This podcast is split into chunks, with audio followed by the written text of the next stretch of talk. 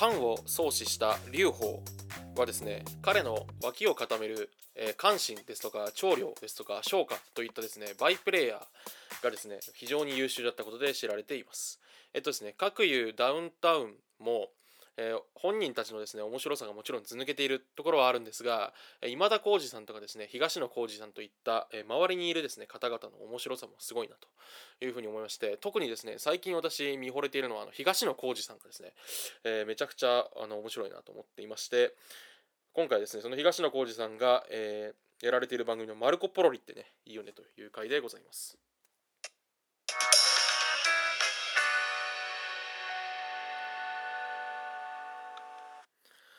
えー、MC がそのこれっていいよね。今回はですね、えー、マルコ・ポロリっていいよねという回なんですがこの番組はですねあの関西のローカルの番組なんですかね。関東で私見たことなかったんですけど、まあ、めちゃくちゃ面白い番組です。で形式はですね何て言うんでしょう、えー、56人のあの旬の芸人さんを呼んできて、えー、その人がですねたちのその何て言うんでしょう。あのエピソードトークをしてみたりとか関係性をちょっと喋ってみてでそこでちょっとこう笑いを生むみたいなですね。なかなかあのパワースタイルの何て言うんでしょう。あのさんまのえっ、ー、と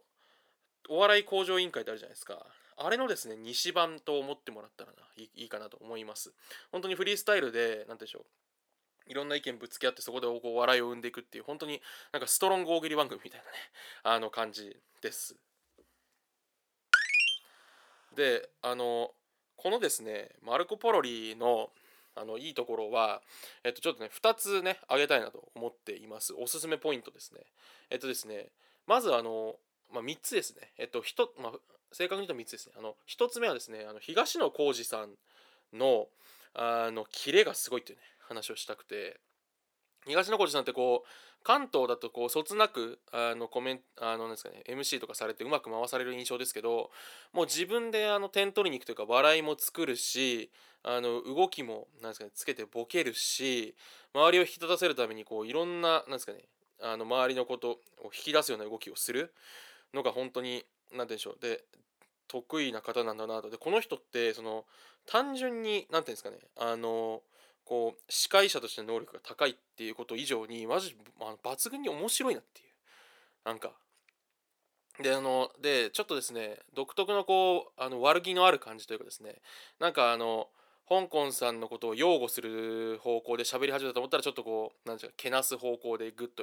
言ってみたりとかわざと煽って喧嘩するように持っていったりとかちょっとそういう悪い感じがですねあのめちゃくちゃテクニカルでうまいなと思いますね。そのなんか感心したのはこうデニスのですねえっとあまあ、後々そのおすすめ会で紹介するんですけど、えっと、NSC 東京15期会っていうのがあってそこでそのデニスのですね、えっと、上野幸雄さんがなんか急にあのブラジルの笛を吹き出すくだりがあるんですけどそこでやっぱちゃんと東野さんが寄っていってなんか踊りながら寄っていって なんか最後こう上野幸雄が何かするのに合わせて何かこうポーズを取ろうとしてたりとかぐらいその体も自分で張ってるっていうのがめちゃくちゃめちゃくちゃすごいなと思いますね。であの2つ目いいところいいなと思うところはこのね東野幸治さん回とも言っていいのかもしれないですけど今回の回は。あの東野幸治さんってこうね何でしょう。まだまだ進化しようっていう意欲がすごいあってそれが素晴らしいなと思いますね。その例えば YouTube チャンネルを自分で始めてしかも自分で編集するようなチャンネル東野 VS の始めてみたりとかあとはこうランジャタイのこう、ね、国崎さんとかねあの何でしょう。あのグレープカンパニーのその長野さんとかすごいこうエッジの効いた方々にこう近づいていって自分からとウエストランドの井口とかに近づいていってそこからこうなんですかね新流の笑いをこう吸収しようというかそういう人たちとうまく関わっていってまたこれからの時代に適応していこうっていうような感じがすごい感じられるんですよね。そのなんか東野 VS の始める時におっしゃってたんですけどこれはすごいなと思ったんですけど自分もあの安穏としてられる立場ではないと。これからの時代は YouTube とかもどんどん流行っていくしテレビの力も衰えていくだろうと。いうのがあるので自分もアップデートしていかなきゃいけない。時代にくっついていかないと置いていかれるみたいなことをおっしゃって始めたって言ってていやこの人この地位にいて変な話もうお年的にも引退とか考えてもいいところがもうひと踏ん張り俺はあのやっていくぞっていうところがですねなんかすごいいいなと思いました。むちゃくちゃ。それであの何ですかねやっぱりランジャタイ国崎さんと東野幸治さんって相性むちゃくちゃいいんですよね。だか逆にそのランジャタイ国崎さんとうまくやれるってこと自体がめちゃくちゃ珍しいと思うんでそれがすごいなというふうにあの思いますね。でですね、あの最後には3つ目そのいいところっていうのはちょっと2つ目とね結構つながってるんですけど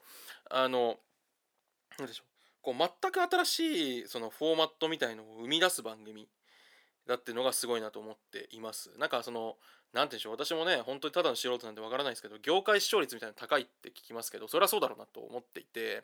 そのなんですかねグレープカンパニーってこういう人たちがいてこの人たち呼んだらこういうお笑いになるんだとかあの南川さんとかもいち早く呼んでてそのなんかね松竹芸能をこう切っていく芸風みたいのをこうちゃんと外にアピールしたりとかウエストランド井口さんって雑に扱ってもいいけど本人の悪口もキレあるみたいなところを確立したりとかその新しいこの芸人さんってこういう人みたいのをあのなんですかね切り出そうとしてるというか作り出そうとしてるそのフロンティア精神みたいなのがマジで素晴らしいなと思っていつも見ていますなんでそのなんかやっぱヒリヒリする独特のすごいキレのある面白さがあってやっぱたまらない番組ですよねマルコ・ポロリは。でですねあの最後にじゃあおすすめ回をねえっとまあ2つ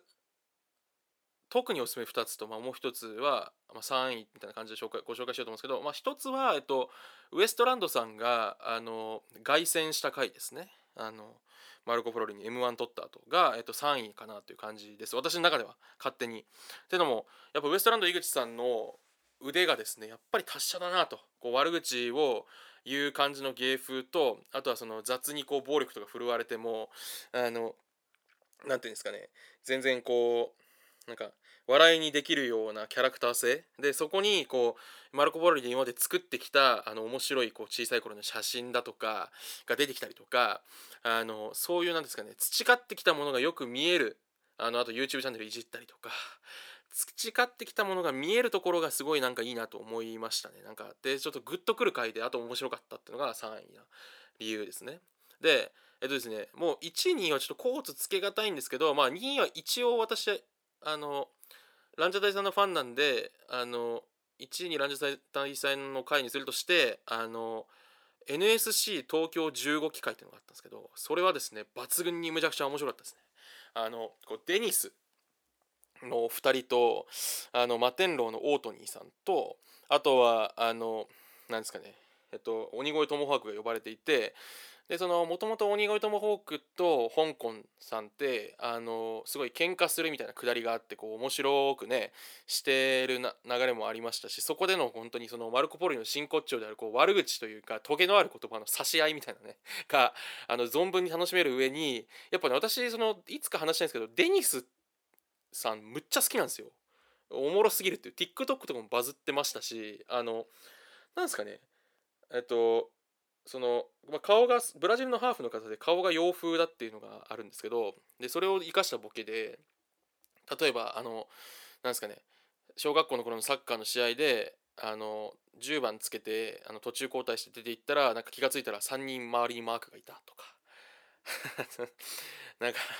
みたいなとかなんですかねあのシネマ中東のなんですかねあの隣のなんかねトルコか言ってなんか言ってたりとかなんかそのもう本当にその外国の方をねちょっとこうなんかこう少しこうまあ揶揄するとまでは言わないんですけどちょっとこう使っ外国洋風の顔ってとこを使ったボケみたいなの私めちゃくちゃ好きでそれが本当にもう大爆発。でそのもうマルコ・ポロリの独特のこう毒のある感じで「いやお前そのやってたやろ」みたいな「嘘ついてたやろ」みたいな話ももうザックバラに嘘ついてましたみたいなノリもあったりとかして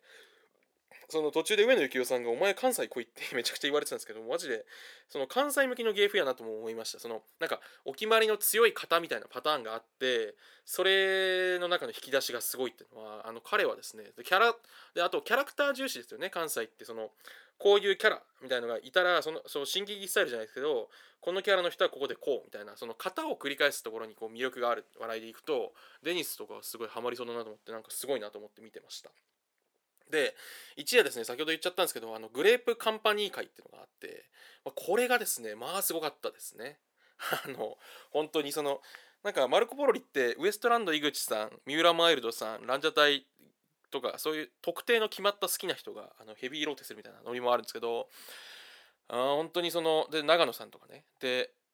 まあグレープカンパニーってすごいなと思わされましたね。まず長野さんがドハマりしてるマルコ・ポロリに。おもろすぎっていうね。すんげえ悪いこと言うしでまたお見送り芸人しんいちのその鋼のメンタルでこう突破していく感じを腐すあの長野さんの雰囲気とか。やっぱ最大の魅力はやっぱねマルコ・ポロリはその悪さにあると思うんでそういうことで言うとすごいあの悪い回でしたね。なんかあのわらふじなるおのあの何ですか？えっと成尾さんの口笛成尾さんの方があの噛んだ時になんかもう「帰れ!」とか言ってめっちゃ言われたりとか 周りから悪いなっていう感じとか